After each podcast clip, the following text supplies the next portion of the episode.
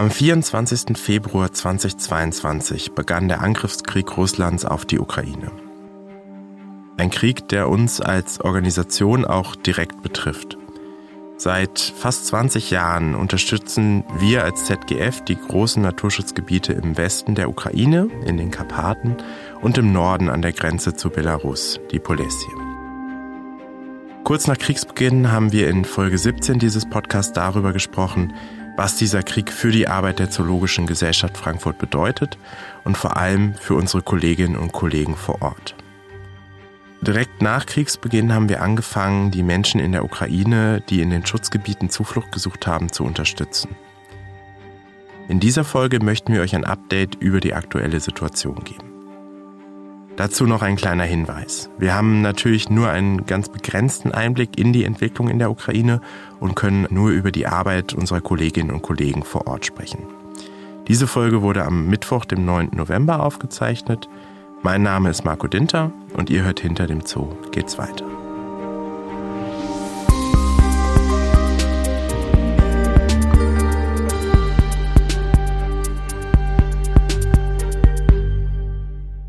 Mir gegenüber im Studio sitzt Michael Brombacher, Leiter des Europareferats der ZGF. Hallo Michael. Hallo. Im März hast du uns erzählt, dass rund 40.000 Menschen in den Naturschutzgebieten der ukrainischen Karpaten, also im Westen des Landes, Schutz gesucht haben. Das sind Projektgebiete der ZGF. Wie ist die Situation dort denn heute? Ja, äh, die Situation ist immer noch angespannt und schwierig und auch bei uns im Referat Europa ist immer noch nichts, wie es vor, vor dem Krieg war. Ähm, also alle sind sehr ähm, engagiert und sehr bemüht, den Schutzgebieten vor Ort in der Ukraine, in denen wir seit vielen Jahren arbeiten, noch zu helfen. Ähm, und äh, diese zu unterstützen, als auch die Menschen, die dort in der Tat leben. Und die Zahl ist sogar zwischenzeitlich noch angestiegen. Also wir hatten im, im frühen Sommer bis zu 60.000 Menschen, die dann in, der, in den ukrainischen Karpaten, in den Dörfern der Region Zuflucht ge gesucht haben. Wir hatten mehrere tausend Menschen, ähm, direkt im Umfeld der Schutzgebiete und über 1000 Menschen, die in den Gebäuden der Schutzgebiete untergekommen sind. Dort wurden Büros leergeräumt, Besuchszentren leergeräumt, es wurden Betten aufgestellt und dort wurden die Menschen, die dort ankamen, untergebracht. Und wir haben, ja, wir, unsere Unterstützung ähm, hält an. Ja, der Krieg hält leider an mit all seiner, seiner Brutalität und Tragik. Ähm, und auch wir müssen weiterarbeiten. Wir mussten damals sehr schnell den Schutzgebieten helfen. Die Menschen kamen ja schon sehr früh äh, nach Kriegsbeginn. Und ähm, Naturschutzgebiete oder Verwaltungen von Schutzgebieten sind äh, ja nicht darauf vorbereitet, äh, eine große Anzahl von Menschen zu beherbergen und zu versorgen. Die waren damit durchaus überfordert. Und in gewisser Weise auch wir als Naturschutzorganisation. Aber wir mussten helfen und haben das dann sehr schnell getan und konnten das auch tun, dank der großzügigen und wichtigen Spenden, die wir auch damals eingenommen haben, von denen wir heute noch zehren. Wie sieht denn die, die tägliche Arbeit der, der ZGF-Mitarbeitenden und Partner vor Ort jetzt aktuell aus? Wie muss ich mir das vorstellen? Die, was man zunächst sagen muss, äh, die Kolleginnen und Kollegen, die noch vor Ort sind, einige haben ja das Land verlassen mit ihren Kindern, ähm, leben hier in Frankfurt, äh, arbeiten hier bei uns im Büro in Frankfurt oder auch von anderen Standorten, wo es ihnen eben am, am besten und einfachsten möglich war. Aber die Kolleginnen und Kollegen äh, vor Ort äh, sind ja in relativer Sicherheit, soweit man das sagen kann, äh, und arbeiten Tag und Nacht äh, für die Schutzgebiete, für die Unterstützung der Schutzgebiete. Die Arbeit hat sich total verändert, ja, äh, dadurch, dass wir jetzt eben die Menschen unterstützen. Zum Beispiel haben wir äh, viele Betten gekauft anfangs, Matratzen, äh, Bettwäsche, haben äh, die Gebäude dann auch mit Küchen ausgestattet, dass eben die Menschen versorgt werden konnten in den Schutzgebieten. Äh, das waren Tätigkeiten, die wir zuvor nicht äh, durchgeführt hatten. Also wir, wir sind jetzt eigentlich Logistiker geworden. Auch die Kolleginnen und Kollegen vor Ort sind Logistiker geworden. Ähm, also insofern hat sich das ein bisschen verändert. Also ein großer Teil unserer großen Mannschaft vor Ort, aber auch hier in Frankfurt, arbeitet jetzt für die Unterstützung. Ähm, die ähm, anfänglichen Schwierigkeiten, die wir hatten, nachdem Tankstellen oder Benzindepots oder Dieseldepots angegriffen wurden, gab es ja zunächst erstmal auch gar keinen Treibstoff mehr. Wir hatten Schwierigkeiten, durchs Land zu fahren, in die Gebiete zu kommen. Es gab an ganz vielen Stellen Straßensperren. Das hat sich verändert. Also es ist wieder möglich, äh, normal durch die Karpaten zu fahren. Ich war selbst dort zwischendurch und habe die Karpaten und die Schutzgebiete bereist, um mir ein eigenes Bild zu machen. Und ja, insofern hat die Logistik sich vereinfacht. Also wir können direkt vor Ort schauen, äh, was notwendig ist, können das prüfen, können die, die auch die Not äh, besser bewerten und, und können dann die Hilfe, die wir leisten, darauf abstimmen. Du hast es gerade selbst schon angesprochen, du warst selber schon da, du bist ja auch früher regelmäßig in die Ukraine gefahren, genau. um die Projekte zu besuchen. Wie hat sich das verändert von der Reise her? Also ich, wie war es früher, wenn du dahin fahren wolltest? Wie ist es heute? Ja, die Anreise ähm, erfolgt ja ausschließlich per Bahn. Man kann ja nicht mehr fliegen ins Land. Ich habe die Bahn auch schon vor dem Krieg benutzt. Das ist natürlich das von mir bevorzugte Verkehrsmittel, auch um, die, um in die Ukraine zu kommen. Insofern war das für mich nichts Neues. Ähm, man reist über den Grenzübergang bei Przemyśl auf der, an der am Rande der polnischen Karpaten tatsächlich ähm, ein in die Ukraine und äh, so bin ich dann ins Land gereist, habe mich sehr kurz nur in Lviv, wo unser Büro ja sich befindet, aufgehalten, bin dann sehr schnell in die Karpaten, weil die Sicherheit in den Karpaten natürlich auch nach den Angriffen der letzten Wochen eine wesentlich höhere ist. Man ist dort sicherer. Und ähm, ja, wie ich es beschrieben habe, äh, man kann wieder einigermaßen normal über die, äh, durch die Karpaten reisen mit dem, mit dem Auto. Ähm, es gab nur noch wenige Straßensperren, an denen man angehalten wurde. Und es war natürlich unheimlich gut, nach so langer Pause äh, die Kolleginnen und Kollegen auch in den Schutzgebieten wieder zu sehen und ähm, ja, sich in gewisser Weise auch moralisch oder, oder sie moralisch auch durch Anwesenheit zu unterstützen. Die haben es sehr, sehr schwierig, das kann man sich natürlich vorstellen, äh, was sie durchmachen. Ähm, äh, das Land befindet sich seit Februar im Kriegszustand. Ähm, ähm, die, äh, das Land leidet ökonomisch, die Schutzgebietsverwaltungen haben gekürzte Haushalts Mittel, äh, gekürzte Budgets, also die, äh, ähm, die Arbeit ist schwerer geworden. Es kommen weniger Touristen, die haben weniger Einnahmen durch Tourismus zum Beispiel. Es gibt einen Park, äh, der hat circa 300 Mitarbeiterinnen, Mitarbeiter und ja, fast 10 Prozent äh, der Kolleginnen und Kollegen sind von der Armee eingezogen und, und fehlen. Ja, und natürlich ist dadurch die Arbeit schwerer geworden und die, es ist, es ist wichtig, oder war auch für mich wichtig, die Kollegen zu sehen und mir auch ein eigenes Bild von der Situation vor Ort zu machen. Wenn wir über die Karpaten sprechen oder generell über Schutzgebiete, warum sind die in der Ukraine denn so besonders wichtig? Warum ist die ZGF da überhaupt schon so viele Jahre?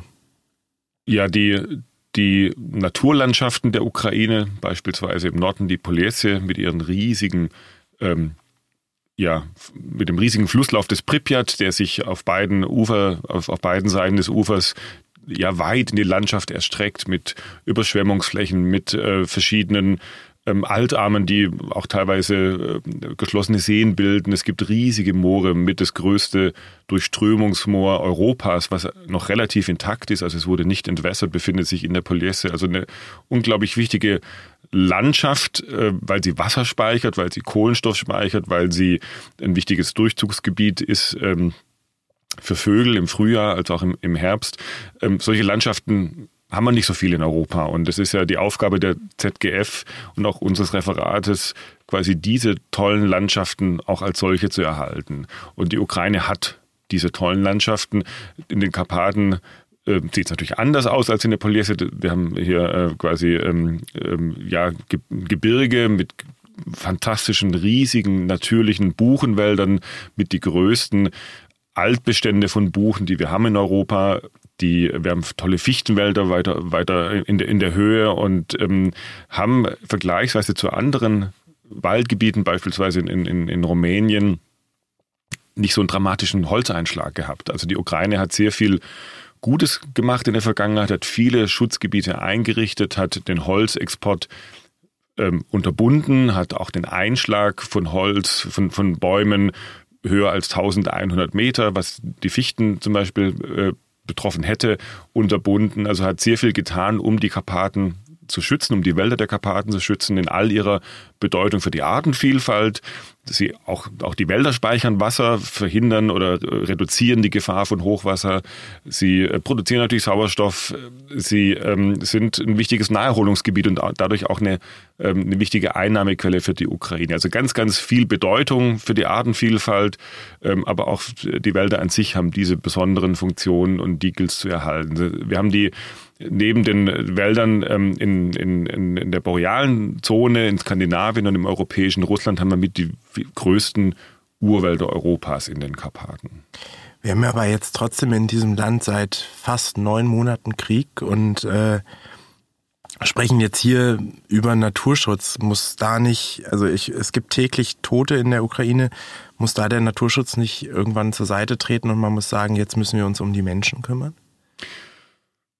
Ja, ähm, natürlich. Und das ist auch, was wir getan haben. Also in den ersten Kriegstagen, als die Situation wirklich dramatisch war im ganzen Land, aber auch in den, in den Karpaten, als diese, diese, diese Menschen da ankamen, teilweise hatten die ja überhaupt nichts, sie haben alles verloren, sind mit nichts angekommen, da mussten wir helfen. Die Menschen haben Schutz gesucht in den Schutzgebieten, in den Schutzgebieten, in denen wir arbeiten, die wir unterstützen und wir mussten diesen Schutzgebieten und damit auch den Menschen, die dort Zuflucht gesucht haben, helfen. Da gab es gar keine Frage.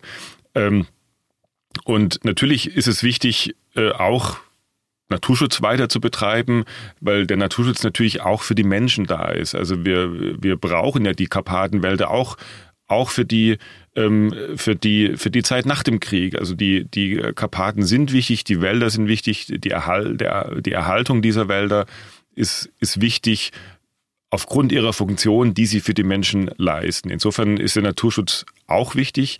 Und es ist ja so, dass viele Organisationen in der Ukraine sich engagieren, ähm, äh, äh, sich sehr stark im humanitären Bereich engagieren, äh, in anderen Bereichen, die, die, ähm, die äh, wo, wo, Not äh, zu leisten, äh, wo, wo, Not zu, zu, zu lindern ist. Ähm, und wir kümmern uns um den Naturschutz, das ist unsere Aufgabe, unsere Nische, aber haben natürlich da auch sehr schnell den Menschen geholfen. Wir haben bis zu 4000, über 4000 Menschen versorgen wir äh, seit Kriegsbeginn, die in den Karpaten, in den Schutzgebieten Zuflucht gesucht haben mit allem, was sie brauchen. Wir haben über 1000 Betten äh, eingerichtet. Wir haben äh, diese Menschen mit Lebensmitteln, mit Medikamenten, mit Hygieneartikeln versorgt, mit Kleidung, äh, Bettwäsche, alles, was man brauchte. Und damit helfen wir den Schutzgebieten. Und egal was passiert ähm, äh, oder wie hoffentlich bald dieser Krieg zu Ende geht, die Schutzgebiete waren ja im Aufbau teilweise. Es sind sehr junge Gebiete in, in vielen, in, also viele dieser Gebiete sind erst vor wenigen Jahren gegründet worden. Die waren im Aufbau und der Aufbau muss natürlich weitergehen, weil die, die Karpatenwälder müssen erhalten werden. Die dürfen nicht einem schnellen Raubbau zum Opfer fallen, weil dadurch die Menschen in der Region, aber auch die Ukraine als solches, die dann zum Beispiel keine Tourismuseinnahmen mehr hat, die Karpaten sind eine ganz, ganz wichtige Tourismusdestination, auch vor dem Krieg gewesen und werden es auch nach dem Krieg sein. Äh, die würden dann wegfallen zum Beispiel. Ich erinnere mich auch noch aus unserem letzten Gespräch im März, ähm, dass du da recht optimistisch warst, dass die Naturschutzgebiete weiter bestehen können. Bist du immer noch so optimistisch? Wenn man im Naturschutz arbeitet, muss man immer Optimist sein. Das ist, glaube ich, eine Grundqualifikation. Und wir hatten natürlich in den ersten Kriegstagen Sorgen. Alle hatten Sorge. Wir wussten nicht, wie sich dieser Krieg äh, entwickelt, ähm, ob die Karpaten davon betroffen sind. Wir haben dann sehr schnell gesehen, dass es sehr unwahrscheinlich ist, dass Kriegshandlungen bis in die Karpaten äh, gelangen. Auch die Polesse im Norden äh, der Ukraine gelegen, war weitestgehend von Kriegshandlungen verschont. Insofern waren wir da sehr schnell wieder optimistisch und haben auch ja sehr schnell begonnen, die Gebiete zu unterstützen. Ja, nicht nur die Menschen, die dort leben, eben auch die Gebiete, die Verwaltungen. Wir haben sie mit den mit diesen mit Unterhaltskosten unterstützt, weil sie ja kein Geld mehr hatten. Also wir haben Benzin, Diesel gekauft für die Fahrzeuge. Wir helfen bei, bei allem, was man braucht, dass der, dass der Laden läuft sozusagen, auch in, in so einer Kriegsphase. Das heißt, also wir unterstützen die Gebiete weiter und wir ähm, und die Gebiete brauchen die Hilfe. Sie sind im Aufbau, sie müssen weiter unterstützt werden. Sie brauchen gute Ausrüstung, sie brauchen gut ausgebildete Menschen. Und äh, das ist, was wir weiterhin tun und sehen eigentlich da keine Änderung oder keine Veränderung für uns in, in, in, in den Aufgaben, in der, in der äh, Vision. Also die Unterstützung werden wir fortführen. Und wir werden ja auch von unseren Partnern, von unseren Spendern hier unterstützt und sehen keine besonderen Risiken für die Karpaten zum Beispiel. Das heißt, äh, auch in den schwierigen Zeiten bleibt die ZGF vor Ort und arbeitet weiter für die Menschen und die Natur. Ich denke, das ist, was die ZGF auszeichnet. Wir sind ja oft oder wir sind dafür bekannt, dass wir einen sehr langen Atem haben und im Naturschutz braucht man einen sehr langen Atem und die Gebiete brauchen unsere, Unterstützung mehr als je zuvor. Auch die Menschen in der Region brauchen Unterstützung. Und da sind wir da, da sind wir an der Seite der Schutzgebiete. Nicht nur wir alleine, wir werden ja auch unterstützt von den äh, Schutzgebieten in Deutschland, die Nationalparks, Biosphärenreservate in Deutschland haben sich ja ähm, unserem Aufruf, unserer Unterstützung angeschlossen. Also der Naturschutz kennt keine Grenzen und unsere Unterstützung geht weiter natürlich. Wir gehen mit unseren Partnern durch dick und dünn und haben einen langen Abend. Das zeichnet uns aus. Vielen Dank, Michael. Sehr gerne.